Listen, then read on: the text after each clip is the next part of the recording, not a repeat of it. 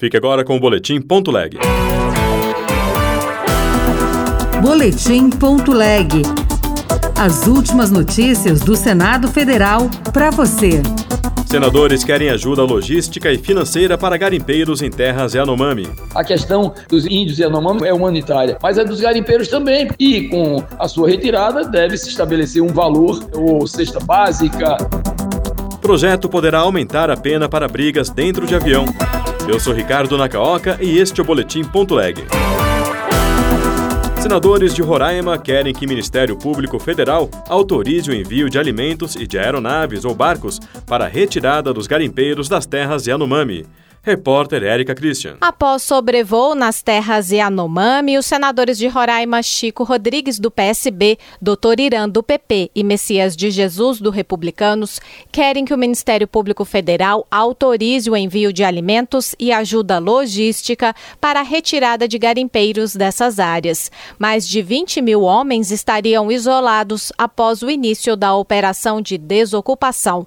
Chico Rodrigues reafirmou que a bancada de Roraima vai insistir na doação de cestas básicas e no pagamento de um auxílio financeiro temporário para quem deixar os garimpos ilegais. A questão dos índios e Yanomami é humanitária, mas é dos garimpeiros também. E com a sua retirada, deve se estabelecer um valor ou cesta básica para que eles possam sobreviver pelo menos por um, dois, três meses. A bancada de Roraima também defende a liberação de áreas para garimpos licenciados. Essa proposta, no entanto, enfrenta resistências no governo governo federal, como antecipou o senador Humberto Costa, do PT de Pernambuco. Nós não devemos trabalhar com a ideia de que possa haver algum tipo de exploração mineral nas áreas indígenas. Essas são áreas de preservação, nós temos que investir em outro tipo de atividade que não seja poluente. O governo federal vai manter bases policiais no território para impedir a volta dos garimpeiros às terras Yanomami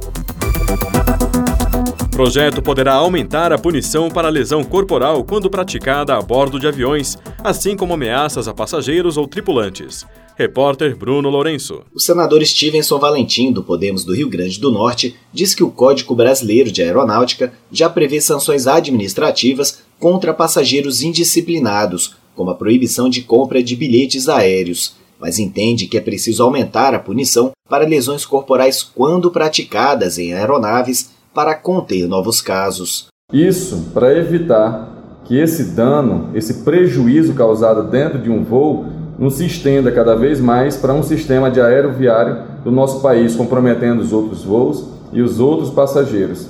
Essa previsão é para ver se cessa o um número crescente de agressões e perturbações dentro de voos no país. O projeto de Stevenson Valentim ainda considera agravante a ameaça quando esta ocorrer dentro de aviões, a proposta também enquadraria como contravenção passível de detenção de seis meses a um ano o tumulto ou a perturbação a bordo de aeronaves. O presidente da Comissão Mista de Controle das Atividades de Inteligência defende a divulgação do relatório do Gabinete de Segurança Institucional sobre os ataques de 8 de janeiro.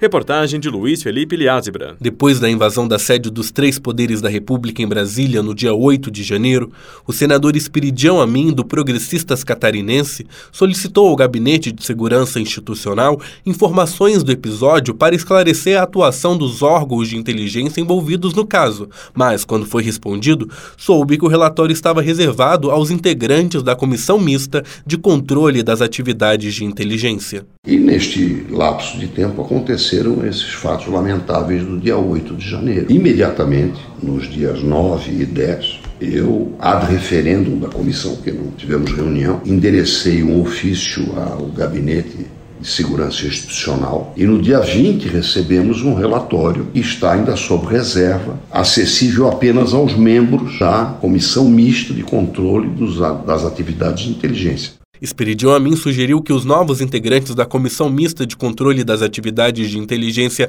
avaliem o relatório e solicitem sua liberação ao público. Outras notícias estão disponíveis em senado.leg.br barra rádio.